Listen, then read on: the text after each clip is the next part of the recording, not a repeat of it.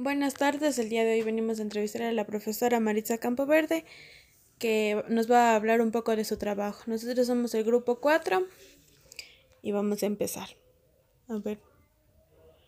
La primera pregunta es, ¿usted como docente de educación inicial ha escuchado sobre los grupos interactivos?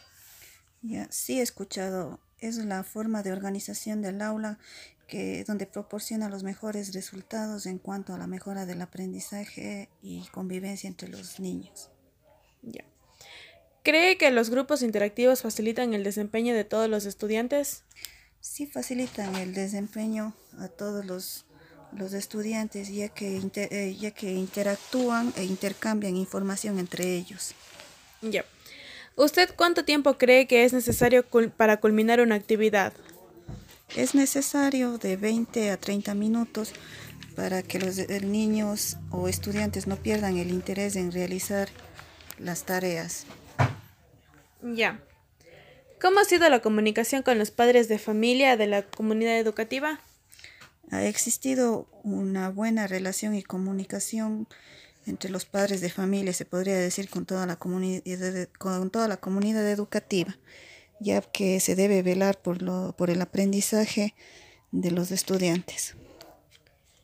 ¿Cómo es la convivencia entre los niños?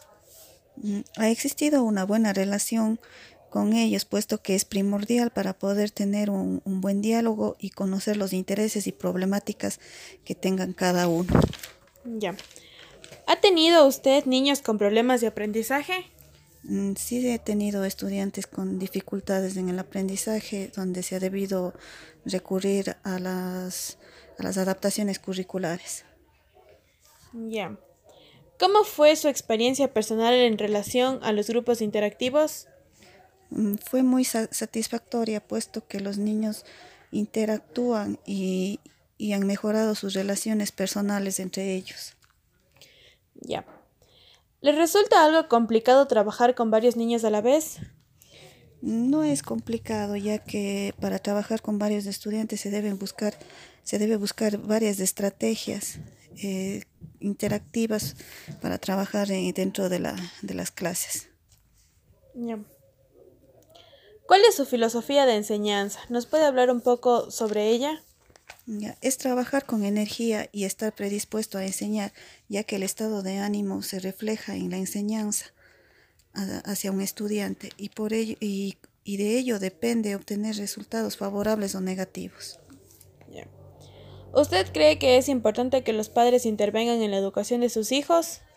Sí, es muy importante, ya que el docente y el padre de familia deben trabajar en equipo para obtener resultados positivos en el aprendizaje del, del, estudiante. Si tuviera desacuerdos con padres de familia, ¿qué haría usted para resolverlos? Mm, se les se debe buscar el, primeramente el diálogo donde se pueda llegar a consensos que vayan en beneficio del estudiante. Ya. Y por último, en el caso de tener un alumno con capacidades diferentes, ¿qué haría usted para integrarlo al grupo? Para integrarlo, a, para integrar a un estudiante al grupo se busca estrategias de interacción y actividades acordes al grupo de estudiantes que se tiene y además se debe fomentar la colaboración eh, entre compañeros eh, si es que tienen alguna dificultad para que ellos puedan resolverlo tanto dentro de la, de la clase como fuera de ella. Ya. Muchas gracias.